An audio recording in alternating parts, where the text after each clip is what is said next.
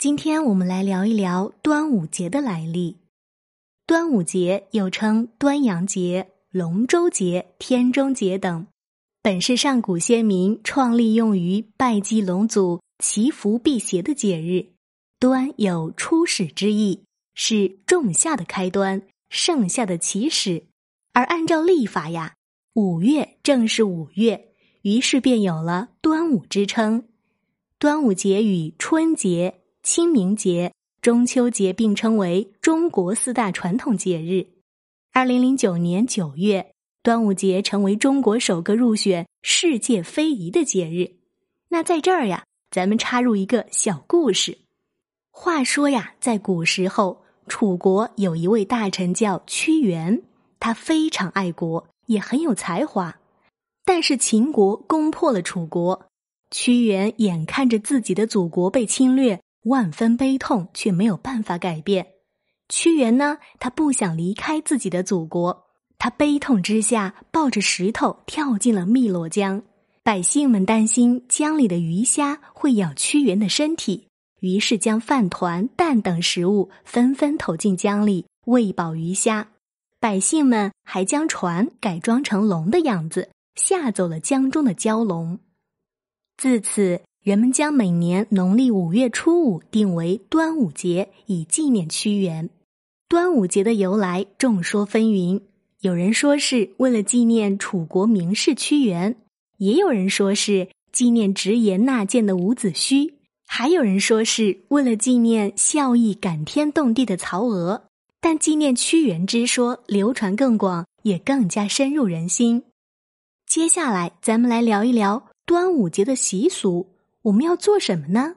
首当其冲的呀，就是吃粽子。端午节少不了粽子飘香。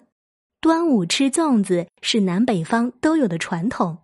粽子呢，作为代表食物，一说是将粽子投入江中，以免鱼虾噬咬屈原遗体；二说是因为粽子的棱角像一把刀子，可以将疾病灾害铲除。粽子虽然好吃，但不能吃多哦。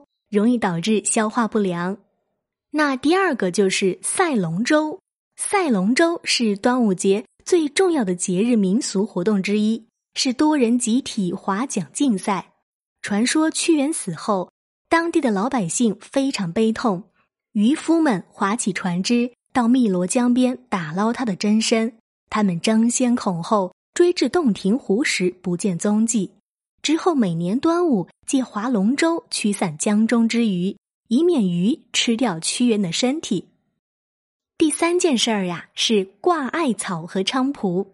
六月，也就是阴历五月，气温已经升到一定程度，蚊虫出没，湿气上升，体弱的人在这段时间身体容易出现不适，所以阴历五月又称为毒月。古时呢，人们缺乏科学知识。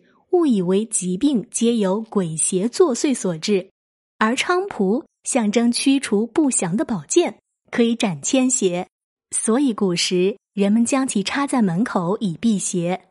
第四件事儿啊，就是饮蒲酒、雄黄酒。在古代，端午这一天要饮蒲酒、雄黄酒、朱砂酒，并用酒喷洒墙壁角落、门窗、床下等。再用酒涂小儿的耳鼻、肚脐，以驱毒虫。这些活动从卫生角度来看，还是有科学道理的。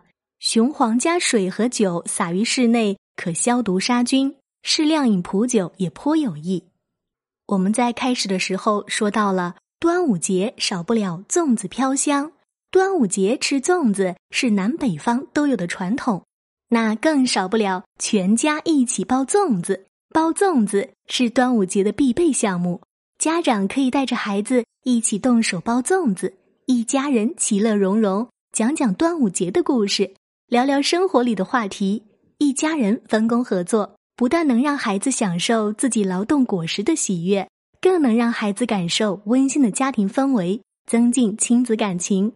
到最后呀，我要送大家一首端午歌谣：粽子香，香厨房。艾叶香，香满堂。桃枝插在大门上，出门一望麦儿黄。这儿端阳，那儿端阳，处处都端阳。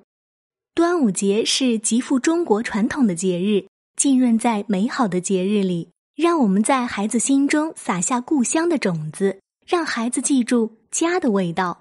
最后呀，祝愿所有的大朋友、小朋友们端午节安康，